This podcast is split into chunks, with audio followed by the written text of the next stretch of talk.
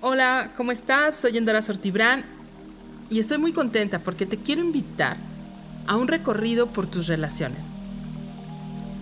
Si tú has creado cosas maravillosas, has creado trabajos, has creado momentos, has creado relaciones, has creado viajes, aún con los temas que aún no has resuelto, ¿qué pasaría si pudieras resolver tus temas de relación con tu padre, con tu madre, con tu cuerpo?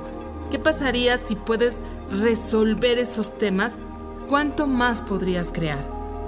¿Cuántas cosas que sientes que te limitan se resolvieran?